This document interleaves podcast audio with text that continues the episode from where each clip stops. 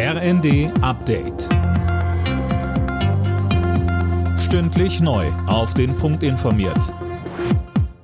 Ich bin Gisa Weber. Guten Tag.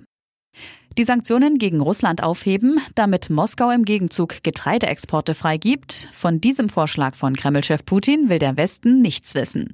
Anne Brauer. Die USA betonen, dass ein Ende der Sanktionen derzeit überhaupt nicht zur Debatte steht und die Sanktionen verhindern auch nicht den Getreideexport.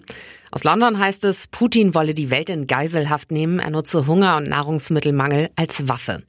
Sowohl Russland als auch die Ukraine gehören zu den weltweit wichtigsten Getreideexporteuren.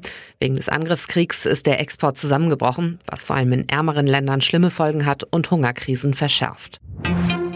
Im Osten der Ukraine toben weiter heftige Kämpfe. Der ukrainische Präsident Zelensky sagt, die russische Offensive könne dazu führen, dass die Donbass-Region unbewohnbar werde.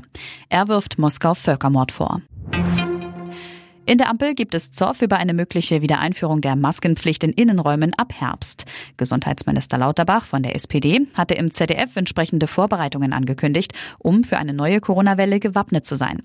Justizminister Buschmann von der FDP hält dagegen.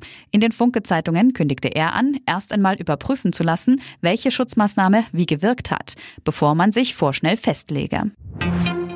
Kostenlose Rücksendungen von online bestellten Hosen oder Schuhen sind möglicherweise bald Geschichte. Davon geht der Bundesverband E-Commerce und Versandhandel aus.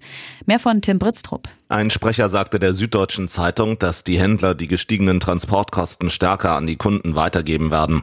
Seit ein paar Tagen nimmt etwa die Modekette Zara knapp zwei Euro für jede Rücksendung. Deutschland ist in Sachen Retouren Europameister.